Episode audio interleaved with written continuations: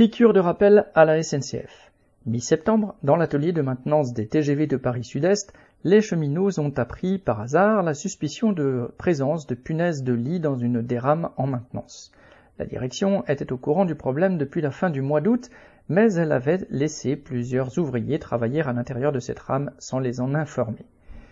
Lundi 18, à une dizaine, ils ont interpellé un cadre pour avoir le fin mot de l'histoire et lui dire vertement ce qu'il pensait de la direction.